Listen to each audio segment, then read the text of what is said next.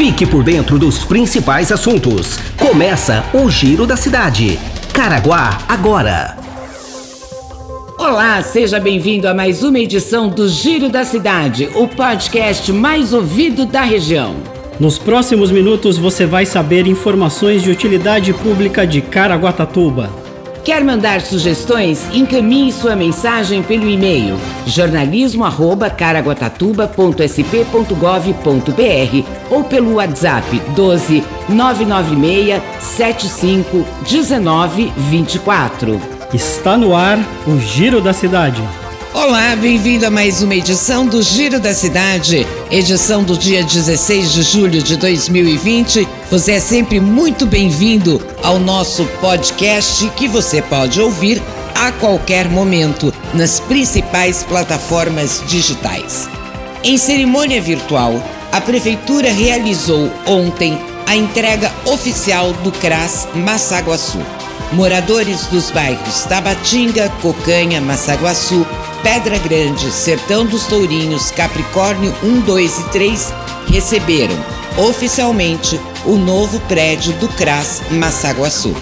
Equipado e com ambientes planejados, o novo prédio está pronto para prestar melhor atendimento para mais de 800 famílias referenciadas na região de abrangência do CRAS Massaguaçu.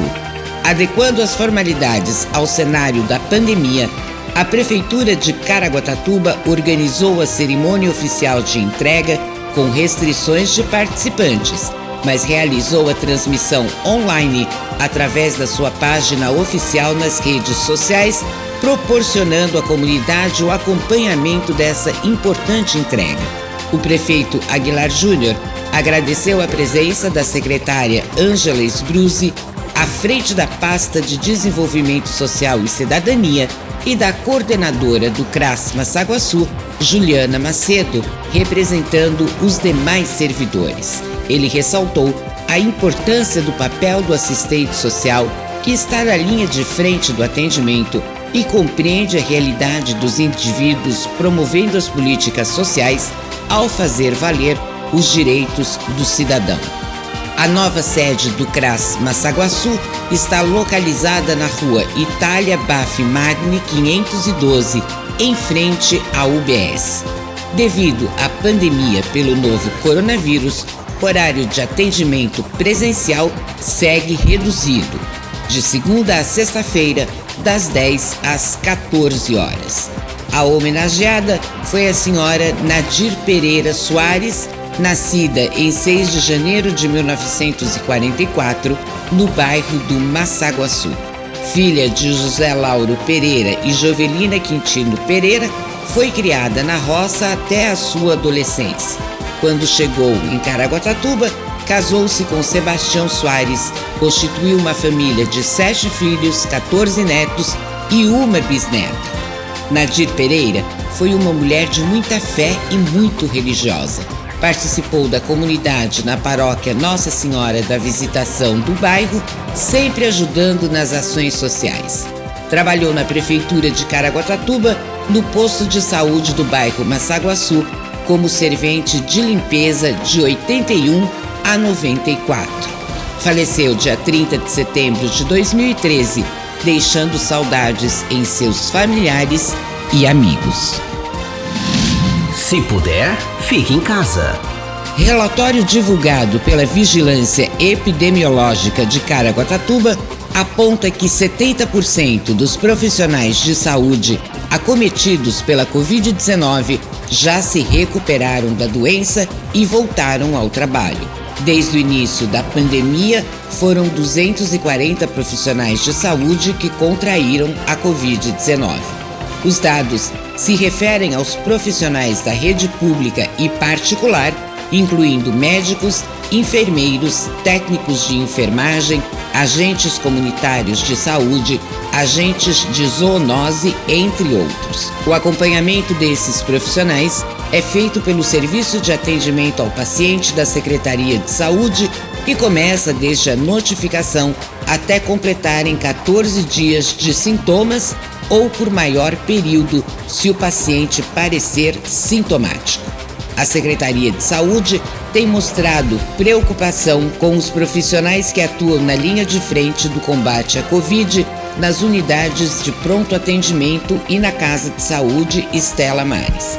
Várias medidas foram tomadas pela administração para aumentar a proteção desses profissionais desde o início da pandemia, como treinamentos, testagem, fornecimento de equipamentos de segurança e equipamentos de proteção para a vista, como os óculos. Segundo o secretário de Saúde, os profissionais são importantes no combate à Covid-19. Por isso, Precisamos, desde o começo da pandemia, diminuir o número de contaminações e afastamentos que estavam alto. Mas agora, boa parte dos profissionais retornou ao trabalho. Você está ouvindo Giro da Cidade. No próximo sábado, dia 18, a unidade móvel de apoio à castração, o Zoomóvel de Caraguatatuba, realizará 40 atendimentos a cães e gatos de estimação de moradores do bairro Jardim Tarumãs. O veículo estará em frente à Escola Municipal de Educação Euclides Ferreira, no bairro do Perequemirim. O zoomóvel tem o objetivo de facilitar o acesso aos serviços do Centro de Controle de Zoonoses e a população dos bairros mais afastados da região central. No veículo, a equipe de profissionais do CCZ aplica vacina contra a raiva, faz microchipagem e encaminha para a castração de cães e gatos em uma das 12 clínicas credenciadas pela Prefeitura. E o serviço é gratuito. Para participar do programa de castração, o munícipe deverá apresentar no CCZ, após agendamento via telefone, cópias do RG, CPF, comprovantes de residência e renda de até três salários mínimos, de segunda a sexta-feira, das nove ao meio-dia. Somente cães e gatos, a partir dos seis meses de idade, serão castrados. Se puder, fique em casa.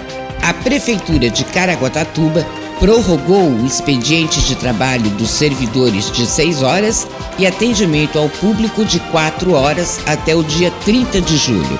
A exceção é o atendimento presencial no Paço Municipal, que foi ampliado em uma hora, passando a vigorar das 9 às 14 horas. A medida se faz necessária em razão do aumento do número de contribuintes que utilizam os serviços da Secretaria da Fazenda. Nessa fase de retomada segura e gradativa das atividades econômicas, de acordo com o Plano São Paulo do governo estadual e protocolo de enfrentamento à Covid, o prefeito Aguilar Júnior prorrogou novamente os efeitos do decreto 1268 de 1 de junho de 2020, que disciplinou a jornada dos funcionários e o horário de atendimento ao público. A diminuição da carga horária não envolve os serviços essenciais, os serviços da Secretaria de Saúde, além de outros devidamente justificados. Previsão do tempo. A previsão do tempo indica pancadas de chuvas ao longo do dia.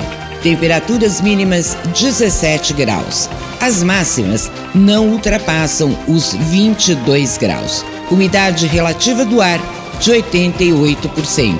As informações são do Centro de Estudos Climáticos do INPE de Cachoeira Paulista.